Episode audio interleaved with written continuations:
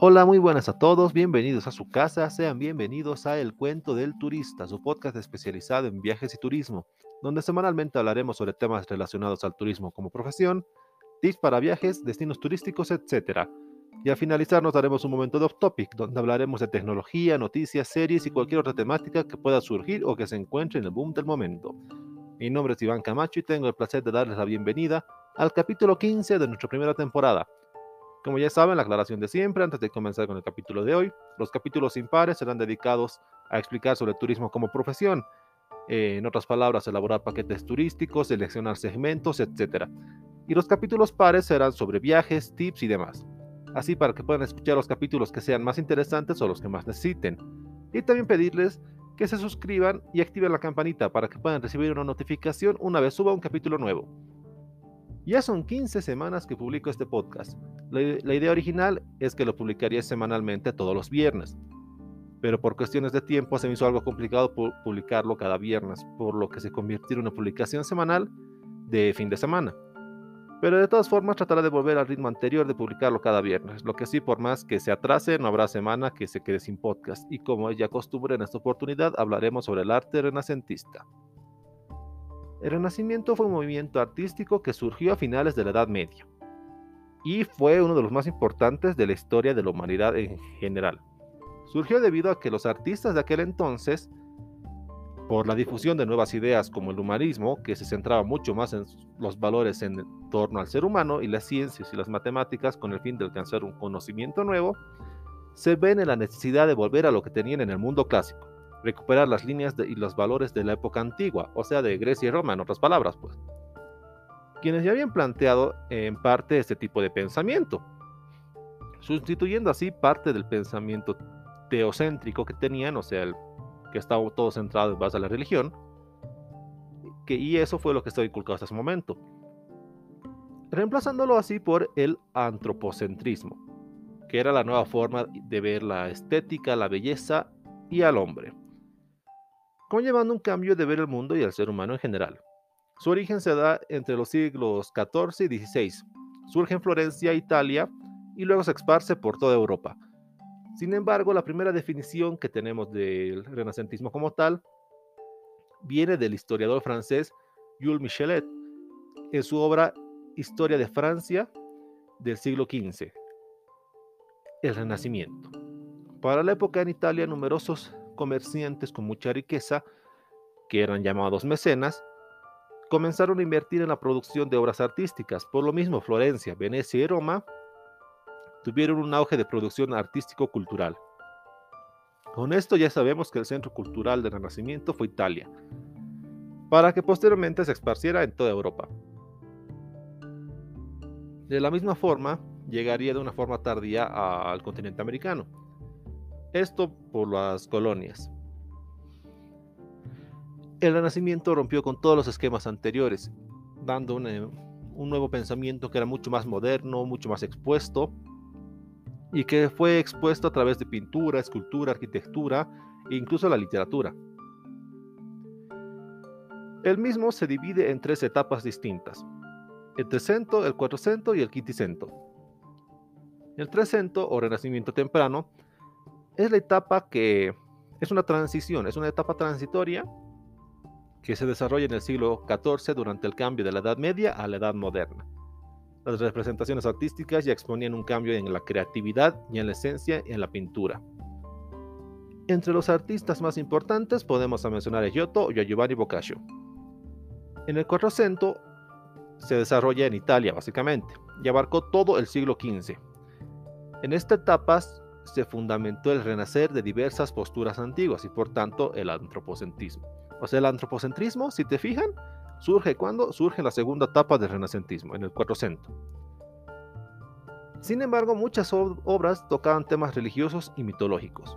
Por más que ahora se centraban en lo que es el ser humano, en el hombre, no han dejado de lado sus creencias religiosas ni tampoco, y han empezado inclusive a tocar también lo que es la mitología.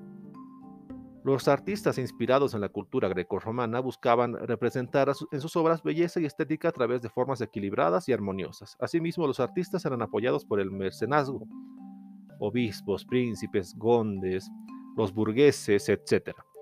quienes compraban y encargaban obras de arte de manera continua, lo que ayudó a, a la difusión del arte y de sus creadores. También hizo que surgieran lo que son los museos. Este movimiento de financiar para una casa propia obras de arte hizo que en algún punto lleguen a abrir sus propias exposiciones para que el público las pueda ver, ellos puedan presumirlo, lo cual fue también el origen de los museos. O sea, la idea de museo como tal que tenemos ahora también surge gracias al Renacimiento. Durante dicho siglo fueron construidos gran cantidad de iglesias y palacios, en cuya arquitectura se recuperaron estilos antiguos de los arcos, las cúpulas, las columnas, tanto en pintura como en escultura. Despertó el interés por la imitación de la naturaleza, especialmente lo que representa la anatomía del ser humano.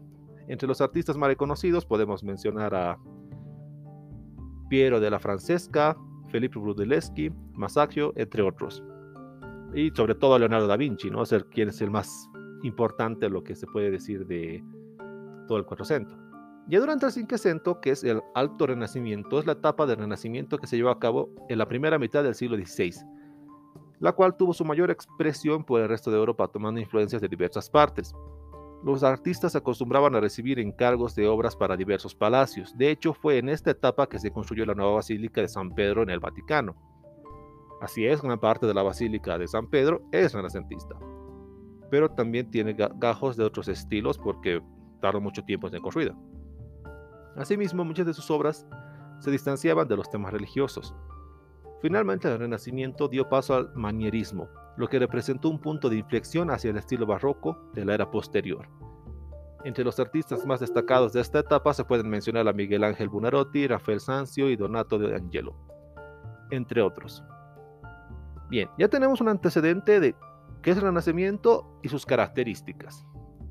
Nosotros, como también nos centramos en lo que es la arquitectura, en este momento hablaremos sobre esa parte.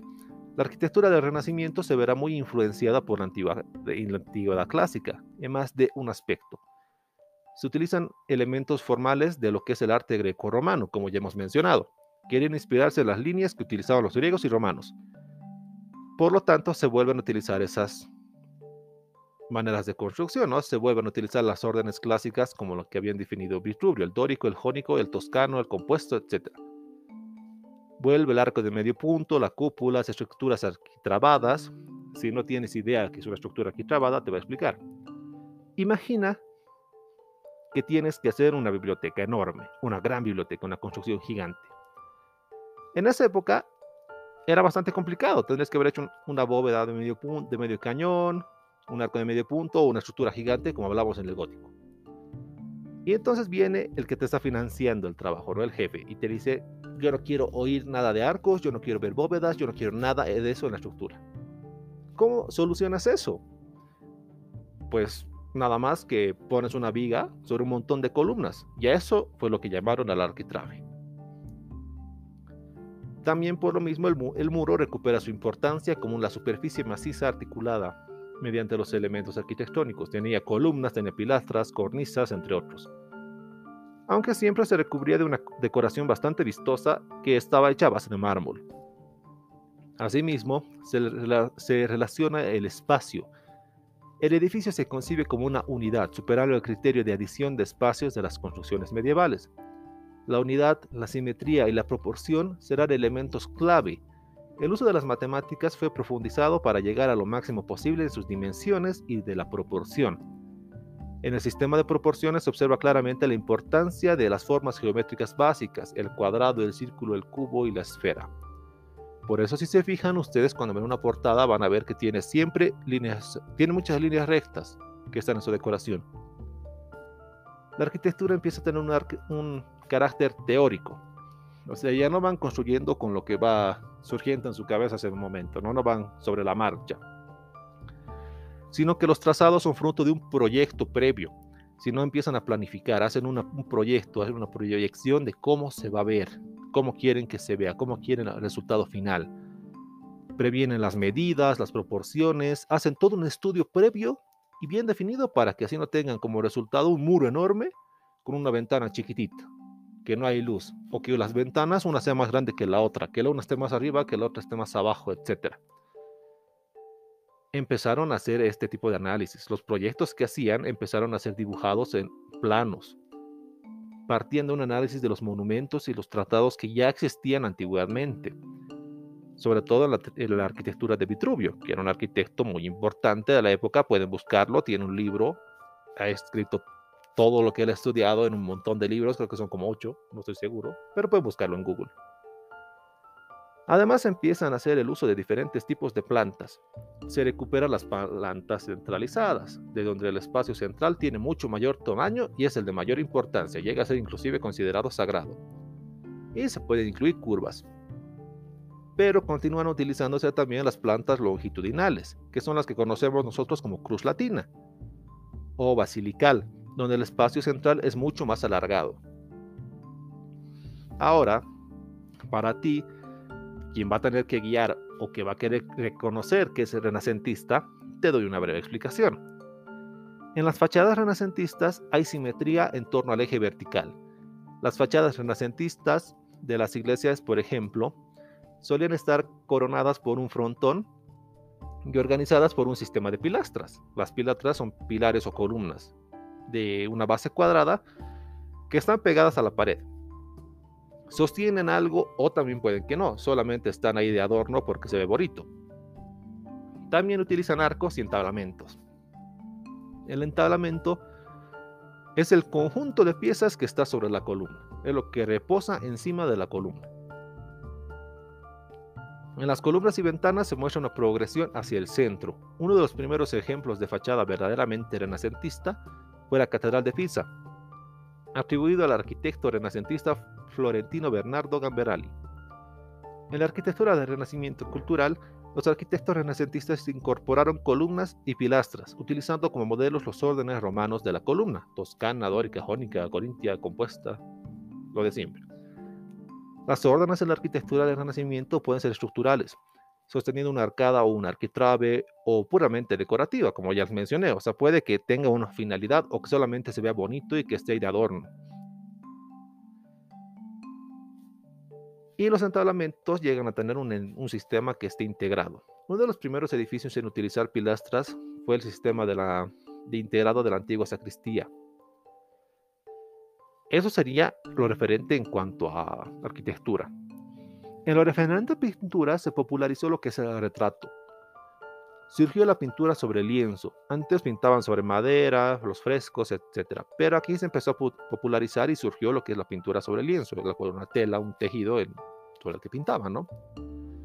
Y también llegó la pintura al óleo, que es que con aceite de linaza lo mezclaban y empezaron a pintar, ¿no? Facilitando mucho porque hacía que sea inclusive mucho más fácil de corregir si uno se equivocaba porque tardaba mucho más en secar. También la figura y la proporción tuvo una gran importancia. No era plana porque tenía un volumen mucho más detallado y realismo. Se centraron en el realismo. Este afán de dar proporción a la figura humana y hacer que se vea realista hizo que dibujaran muchos y esculpieran muchos desnudos. Van a ver un montón de obras que, sean desnudos en esta etapa del Renacimiento. Aparte de esto, también predomina los temas religiosos, aunque no olvidemos que los retratos de las, personas y la recreación de escenas de mitología griega o romana. También pintaron batallas importantes, pero como les acabo de mencionar, como también dibujaban la mitología, también habían obras que, por ejemplo, podías encontrar a un soldado, un caballero que estaba peleando contra un dragón. Y se centraban en incluir sombras, en incluir luces, juego de luces, la proporción que no se vea plano el cuadro, que dé un efecto tridimensional, que parezca real, que sea humano, ¿no? Y la profundidad que tuvieron con las matemáticas hizo que se centraran en las proporciones, haciendo que sea mucho más exacto. Lo volvieron parte de una ciencia y no solamente un arte. Y también jugaban mucho con las perspectivas, ya no era solamente de frente, podían poner de lado, tres cuartos, en movimiento, etcétera. Eso sería todo por el capítulo de esta semana y espero que les sea de utilidad al momento de realizar un viaje o guiar a un grupo de turistas y tengan que encontrarse con una obra que sea de renacentista. Para la sección de Off Topic, esta vez les preparado un tema especial.